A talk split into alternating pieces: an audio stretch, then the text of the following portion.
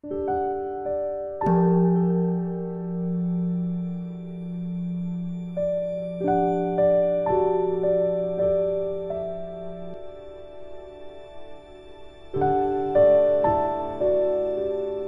家好，又到了我们一起学习广论的时间了。请大家翻开广论三百九十二页第八行，广论校订本呢是第一百二十三页第六行，请大家跟我一起看原文，有没有准备好你的注意力？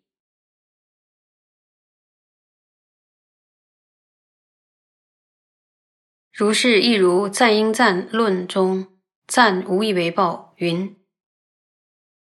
未向尊正法，痴盲诸众生，乃至上有顶，苦生感三有。若随尊教行，虽未得本定，诸魔正看守，而能断三有。赞应赞呢，是马明菩萨著作的，大家都熟悉马明菩萨。菩萨他原本呢是一位数论派外道，视线为长，后来被圣天菩萨降服而皈依了佛门。为了净除往昔信奉外道的这些罪过，然后他所以写了这部赞文呢，来赞叹佛陀的功德。马明菩萨对佛陀的功德呢深深敬信，再加上他又精通辞藻。所以这部赞文呢，文情并茂，非常好看，而且扣人心弦。说一下目录吧，你们听一听。我们广论中所引的是第几品？注意听哦。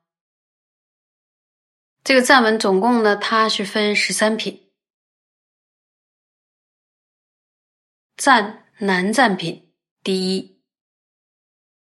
赞礼敬品第二，赞成一切智品第三，赞力无所谓品第四，赞与清净品第五，赞无争品第六，赞顺犯说品第七，赞饶益品第八，赞无以为报品第九。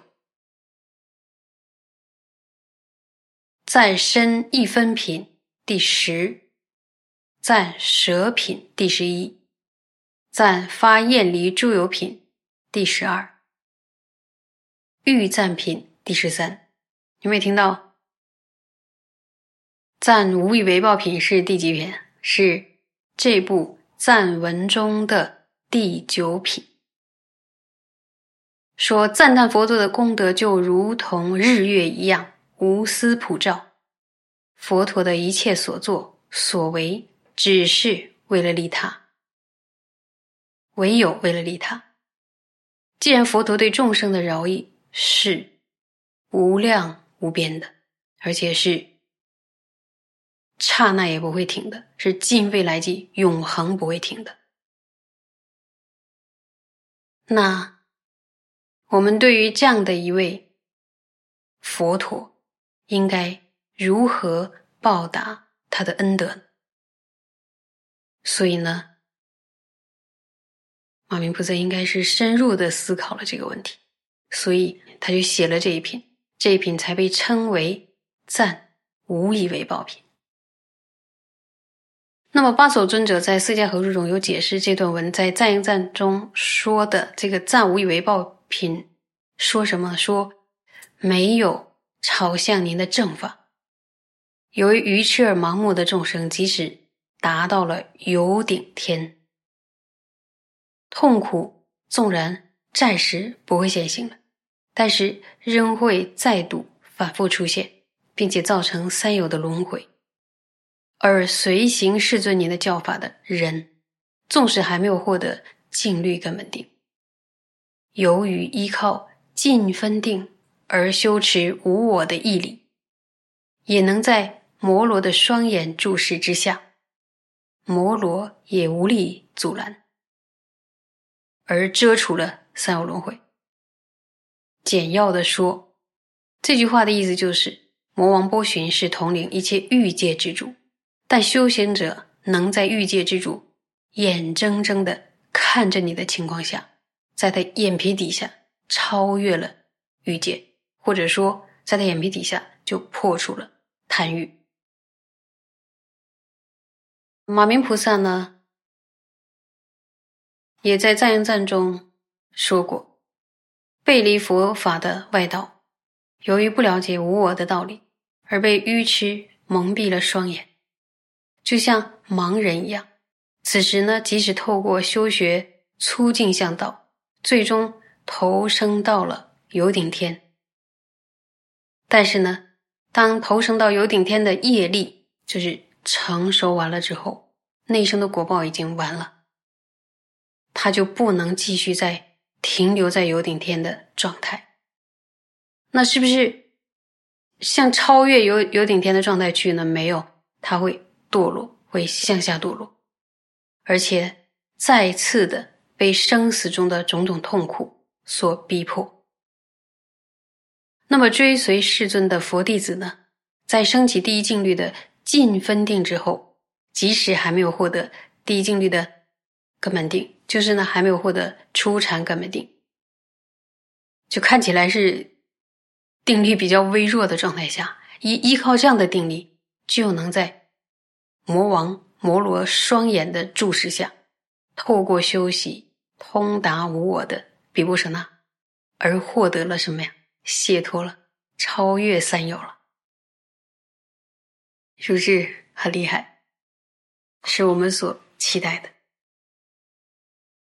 好，我们再往下看，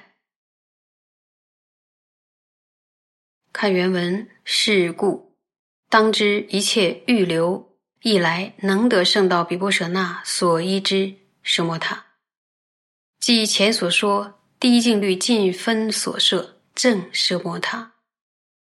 如是一切。顿行诸阿罗汉，一劫为一前所正是摩他而修比波舍那正阿罗汉。那么这段在讲什么呢？说因此我们应当了知了知什么？能获得一切预留一来的圣道的比波舍那，成为这样的比波舍那所依的圣摩他，就是前面所说的第一静律尽分定。所含摄的什么的，同样的呢，即使是一切顿行阿罗汉，也完全是依靠前面所说的什么他而修持了比波舍那，由此获得了阿罗汉果。那么这里边出现了顿行阿罗汉，那顿行阿罗汉呢，是一种阿罗汉，它是跟谁比较顿行的？它是跟见行阿罗汉比。是叫顿行，所以它是与见行阿罗汉相对而言。那为什么称之为顿行阿罗汉呢？那现在就要从我们要断多少品烦恼开始，就说八十一品修道所断烦恼分为九组，一组是多少？一组是九品，对吧？那么。九次分九次断完八十一品修道所断烦恼的这个阿罗汉，就是顿行阿罗汉。很显然，不分九次比九次多的就叫见。所以，由于他顿断了三界九地的初品烦恼，乃至顿断三界九地的第九品烦恼，所以称之为什么呀？称之为顿行。那你说，那践行怎么走呢？践行，哎，往后再说。先往下，我们再往下看。看原文：若相续中先未获得前说生摩他定，必不得生缘如所有或尽所有比波舍那真实正德。后当宣说，说如果相续中没有先升起前面所说的生摩他定。就不可能升起圆者如所有性或尽所有性的真正的比波舍那的正德，为什么呢？这个讲在下文说明。那下文大家继续看。注意哦，注意，继续看。故修无上于且诸于且师，虽未发起缘尽所有粗净为相，比波舍那，即彼所引正摄摩他，然须生一正摄摩他，此复出生界限，亦是升起圆满二次第中初次第十生。那我看这段，这段很显然讲到无上于且不的于且时。那我们看看这一段，说因此呢，无上于且不的于且时，它即使没有升起沿着尽所有性的、具有粗净形象的比波舍那，以及呢由此所引生的奢摩他，它也必须升起一种奢摩他。而最初升起奢摩他的界限呢，是在什么地方呢？是在升起次第。与圆满次第两种次第当中，第一个次第的阶段升起来的，也就是在哪个次第啊？在升起次第的时候，会升起最下的什么？它未到地定。